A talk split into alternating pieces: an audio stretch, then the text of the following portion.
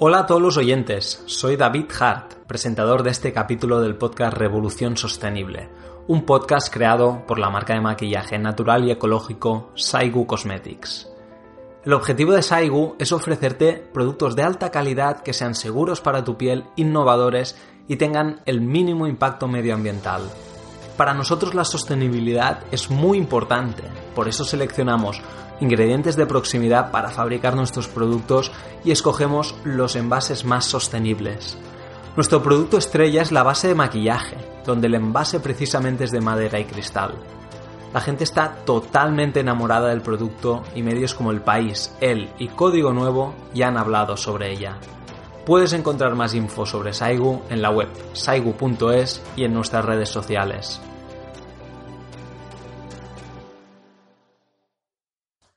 Hola, ¿qué tal estáis? Muchas gracias por estar un día más escuchando el podcast Revolución Sostenible.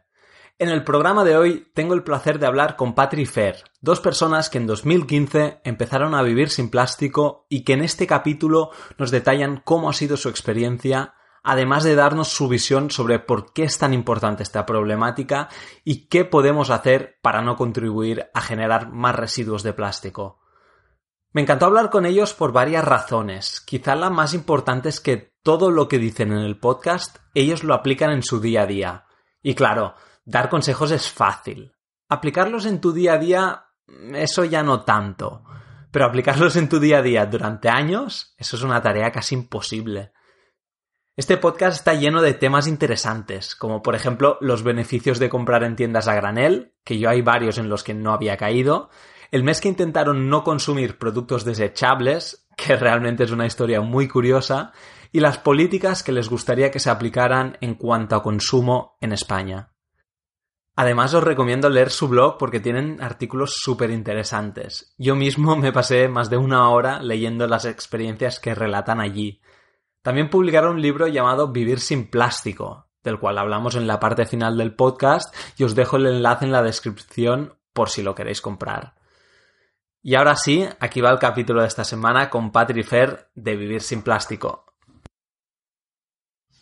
Hola Patri, hola Fer, bienvenidos al programa. Hola, David, ¿qué tal?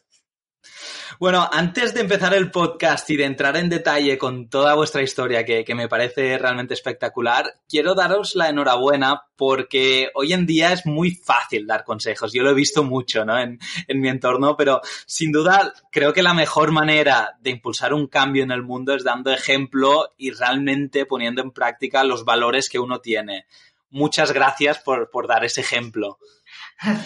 Muchas gracias a ti estaba, estaba viendo a ver cómo podíamos empezar el podcast, ¿no? Y, en lugar de empezar por, por el año, ¿no? En el que empezasteis a vivir sin plástico y, y todo lo que eso generó, ¿no? Me gustaría que me explicarais cuál es un día a día vuestro, sobre todo porque me interesa saber qué alternativas al plástico utilizáis, ¿no? Bueno, la verdad es que nuestro día a día es muy normal. Mucha gente nos dice que, bueno, que grabemos un vídeo de, de, eso como un día de nuestra vida, no sé qué, y la verdad es que a día de hoy es igual. Lo difícil fue al principio que tuvimos que cambiar de hábito, encontrar alternativas, encontrar sitio donde comprar lo que necesitábamos sin plástico. Pero a día de hoy, la verdad es que, bueno, si tenemos un cepillo de bambú en vez de uno de plástico, hacemos nuestra propia pasta de dientes, vamos a comprar con nuestras bolsas y recipientes para no generar basura pero luego en el día a día tampoco se nota mucho realmente. O sea, cuando vamos a entrar en un bar nos fijamos si tienen desechables, si tienen desechables no entramos, pero aparte de esas cosas pequeñas, mmm, tenemos una vida muy normal, la verdad. Sí, bueno, a lo mejor nosotros lo vemos ya como normal también porque lo tenemos demasiado digerido, por así decirlo, pero más o menos es eso, nos levantamos, nos lavamos los dientes con un cepillo de madera, con nuestra propia pasta de dientes. Eh, desayunar, por ejemplo, las cosas que tenemos que desayunar, tanto el café como lo que hagamos, avena, cualquier cosa, todo lo compramos a granel. O sea, no, hay nada que, que usemos, que, hayamos comprado para desayunar que haya venido envasado en plástico. Luego lo mismo para comer o si nos comemos algo a media mañana, pues, pues todo lo que más o menos consumimos durante el día lo hemos comprado con antelación y está, y está sin, sin, sin envasar. Y no sé, pues más o menos es una vida normal, nada más que teniendo un poco de cuidado con, con no utilizar muchos, eh, Sí, pero desechable. Ya digamos que lo tenemos muy automatizado y no, no nos da la sensación de que estemos haciendo nada nada diferente, por lo menos nada difícil, digamos. Claro, Patri, tú, tú, has dicho que sobre todo el esfuerzo o la dificultad fue al inicio, ¿no? ¿Cómo fue ese proceso? ¿Fue un cambio gradual o os levantasteis un día y dijisteis, se ha, se ha acabado el plástico en nuestras vidas?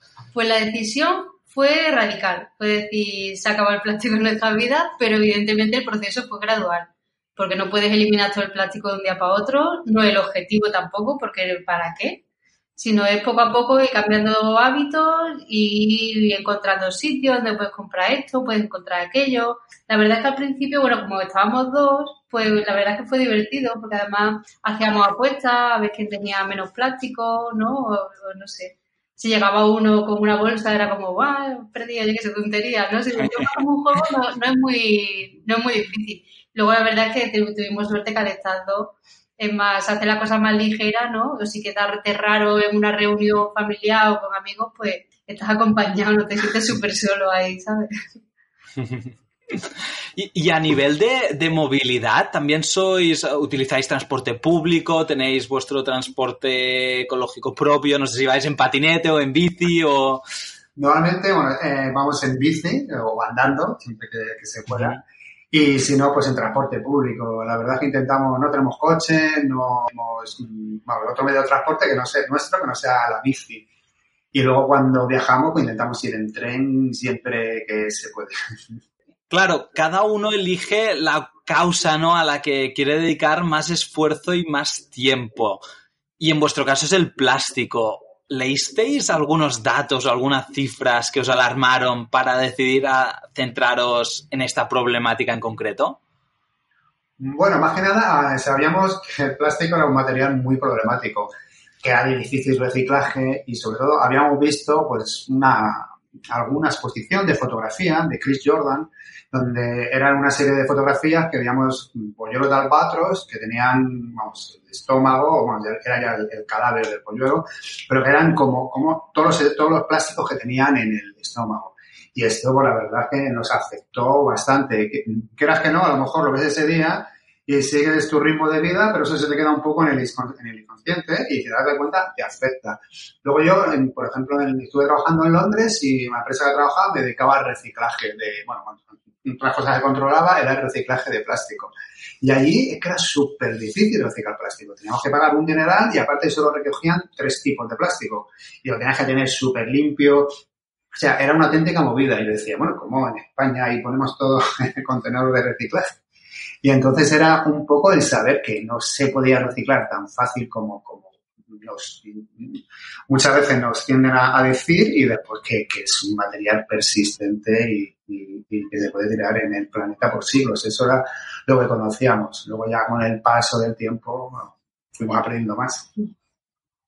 Claro, es como un poquito todo, ¿no? En esta vida que, vas leyendo, te vas informando y, son pequeños estímulos que, vas recibiendo y cada uno pues va moviendo un poco, ¿no? Hasta que, los estímulos, hay tantos estímulos ahí, ¿no? Que un día haces clic y dices, se acabó, ¿no? Que es un poquito lo, que hemos hablado en, la anterior pregunta, ¿no? Que, que, un día os levantaste y dijiste, vale, se acabó el plástico. Sí, yo creo que es eso, son pequeños estímulos que sin darte cuenta se van quedando ahí hasta eso, hasta que llega el día que dices, hasta aquí hemos llegado. Yo soy optimista de naturaleza, ¿no? Y, tanto la sociedad como las empresas sí que veo que cada vez estamos más concienciados sobre lo malo que es para nuestro planeta el, el uso del plástico. ¿Vosotros estáis contentos con el avance que se está haciendo o creéis que deberíamos hacer mucho más y además mucho más rápido? Bueno, la verdad es que estamos contentos porque cuando empezamos a mucha gente se lo contábamos y le sorprendía y nos decía, pero yo no sabía que el plástico era tan malo, yo pensaba que se reciclaba y punto, ¿no? Entonces ahora mismo sí que es verdad que en estos años ha habido un, avance tremendo a nivel concienciación y a nivel medio se habla muchísimo en prensa, entonces mm, ya la gente no nos dice eso, ya la gente sabe el problema que hay pero a nivel medida eso, gubernamentales, leyes, legislación y todo esto, nos parece que se queda bastante corto. O sea, no está al ritmo tan rápido que se debería. Pero bueno, somos positivos y esperamos que la gente vaya empujando desde abajo, ¿no? Para que esos cambios vayan surgiendo. Es como si, eh, perdona, como si nos hubiésemos dado cuenta, nos hubiésemos concienciado, que está muy bien porque hace cuatro años o cinco apenas se escuchaba a la gente hablar de esto, pero ahora nos pasa a pasar de la concienciación a la acción, tanto a nivel individual como a nivel de, de gobierno, instituciones y empresas. Totalmente. Yo en el segundo capítulo del podcast hablé con Rocío Alcocer, que es de la jefa de, de Tapwater, ¿no? Una empresa que hace esos grifos, ah, que filtra el, agua de los grifos, ¿no? Y, yo es, era un paso que aún no había dado, ¿no? El de dejar de comprar el agua embotellada. y cuando, bueno, cuando compré el grifo después de, hacer la entrevista con ella, la verdad que te das cuenta la cantidad de plástico que, que utilizabas sin sentido alguno y eso fue uno de esos estímulos, ¿no? Que, que hablamos antes y, y que realmente fue un poco un clic ¿no? En, mi vida, tanto pues las 6, 12 botellas que, que, compres a la semana de agua y eso lo sustituyas por, por una opción donde haya cero plástico es, es, una maravilla, ¿no? Entonces creo que, que esa conciencia es súper importante y, y podcast, libros, artículos, lo que sea, ¿no? Para ir concienciando al, al consumidor es súper importante. Sí, está claro, pero también hay, es necesario que haya empresas que lo estén haciendo realidad, ¿no? Porque si tú, por mucho que estés concienciado, no te dan alternativas, al final te acabas cogiendo el plástico. Entonces, también que haya emprendedores como vosotros y como de Tapwater, ¿no? Que estén dando alternativas libres de plástico para el día a día, ¿no? Del consumidor, porque está claro que si alguien no empieza y no pone una alternativa, por mucho que nosotros queramos, eh, poco se puede hacer. Totalmente, totalmente de acuerdo. Y, cuando hablabais de, que se tienen que aplicar más medidas, ¿tenéis algún país, algún ejemplo de algún país que admiréis por sus medidas o alguna medida ¿no? que, haya adoptado algún país que digáis, jolín, me gustaría ver esto en España? Hombre, país como país que esté haciendo todo perfecto, yo creo que por lo menos para mí no lo hay. Hay cosas que a mí me gustaría ver en España, que aunque tampoco me parezcan que es la solución idónea, yo creo que pueden ser muy efectivas. Por ejemplo, que es el SDDR, que es el, retorno de envases. O sea, que tú tengas que pagar un depósito por una botella que te lleves y luego cuando la devuelvas a la tienda o, al comercio donde la compres, te devuelvan ese dinero. Esto a mí la verdad es que me gustaría verlo más en plan reutilización. En muchos países como Alemania lo están haciendo más en plan de reciclar. O sea, que tú llevas tu botella y luego la reciclan y, sale, bueno, es una forma de obligar a la gente a que lleve los envases a, ser reciclados, porque a lo mejor la botella es un material que es muy fácil de reciclar.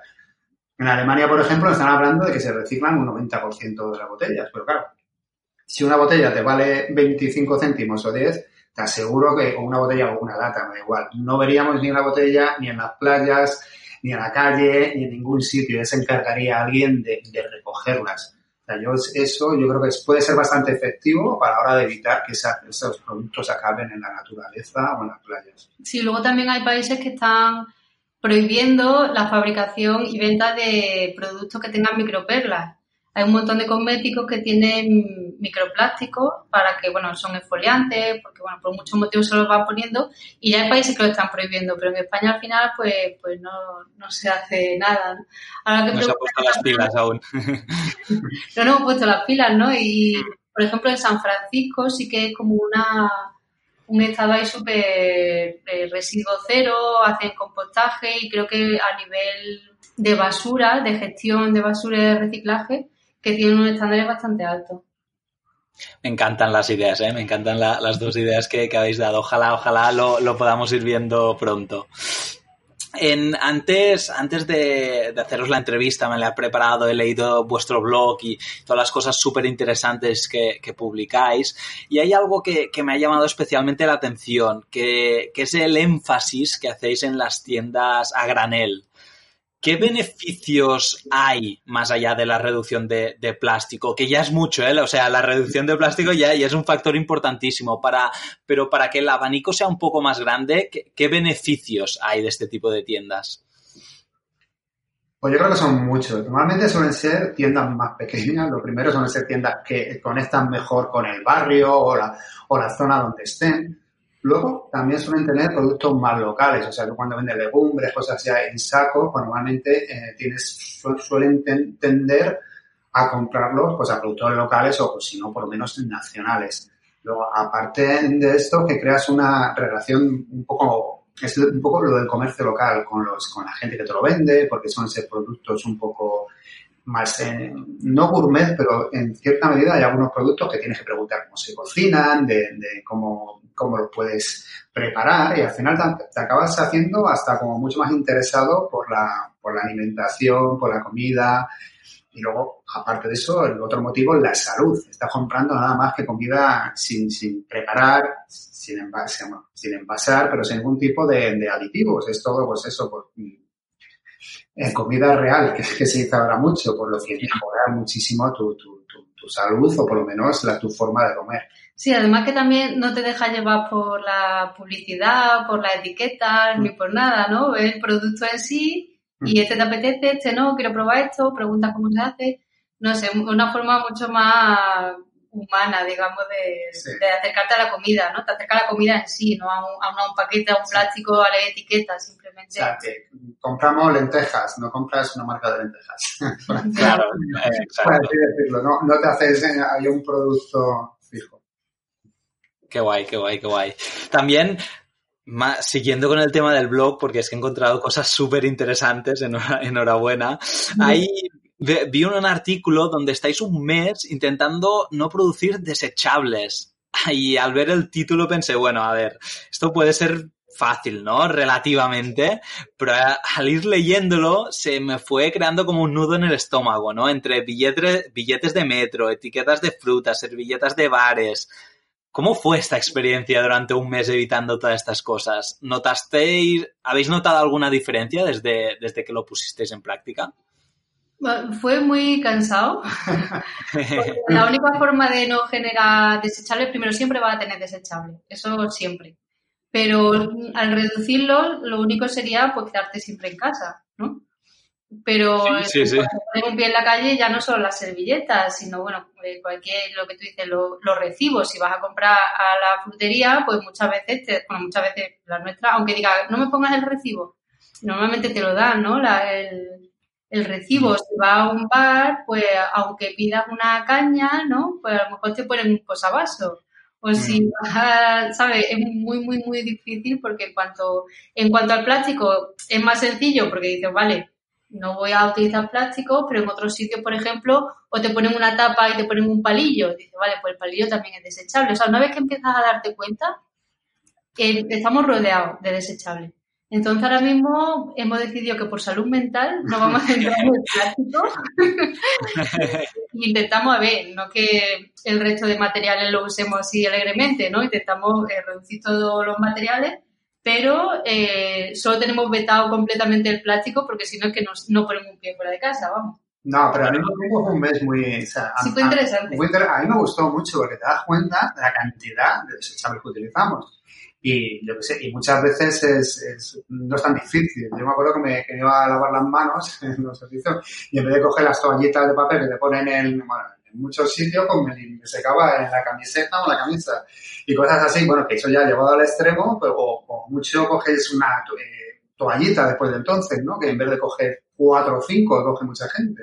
Lo mismo con las servilletas de los bares, pues puerta de falta una y muchas veces cogemos cuatro o cinco, pero por inercia, porque parece que están ahí y que una es poco. O sea, hace un poco como aprender y valorar, pues que, que estamos utilizando muchas veces cosas sin necesidad. Sí, hay gente que en otro blog hemos leído que se lleva su propio pañuelo para, para no utilizar servilletas desechables. Nosotros a ese nivel no hemos llegado porque es un poco desastre para esas cosas. Pero luego lo piensa y dice, hombre, si papel higiénico fuera de casa, que no siempre vas a utilizar, ¿no? No sé. Sí. Para desechable siempre va a haber.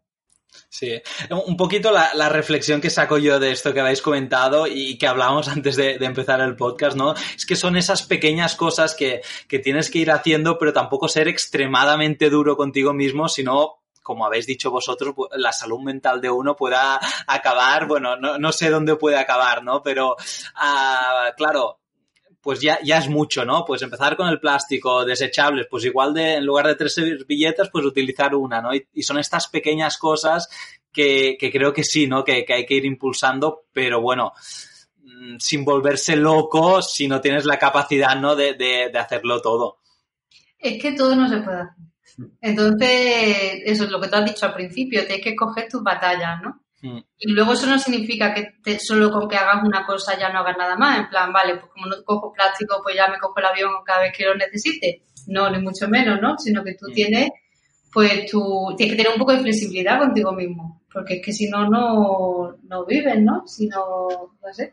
No, si se trata de eso de, yo qué sé, de Ser consciente simplemente. De hacer pequeños cambios, que vamos, que tampoco tienes que agobiarte ni de sentirte mal porque si, si algo que, que haces no está tan bien como tú querías, sino sencillamente con pequeños mm, pasitos ir haciendo cosas y al final, pues poco a poco vas avanzando, avanzando hasta cada uno, hasta cada, cada- que te sientas cómodo, por así decirlo. Tampoco tenemos que llegar a, a sentirnos mal o, o vamos a estar incómodos por, por, esto- por estos casos. yo Sí, creo. al revés, más descubrir alternativas, ¿no? Que me parece más positivo que restricciones. Porque cuando hablamos de vivir sin plástico, lo que sea, es como la gente piensa que, yo qué sé, que estás ahí amargado, que todas son restricciones, cosas que no puedes comprar, ¿no? Pero hay muchas cosas que descubre y alternativas y cosas y simplificar un poco la vida. Al final, mientras más simple vivas, pues más ecológico por un lado y más enriquecedor también.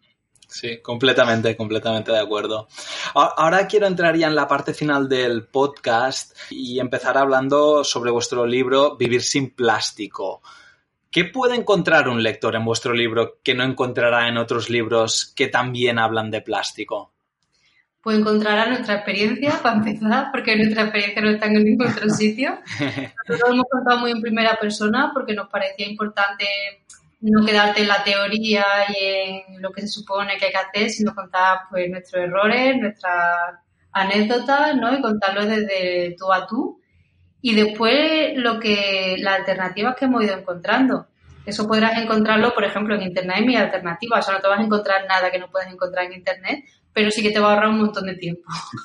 Porque al final, después de cuatro años probando eh, esto, lo otro, tal, pues ya te vas al grano, ¿no? Eh, mira, esto es lo que a nosotros nos ha funcionado bien. Luego puedes probar mil cosas, pero si no tienes muchas ganas de complicarte la vida, en el libro te pone las alternativas que, que nosotros utilizamos en nuestro día a día y que a nosotros nos funcionan.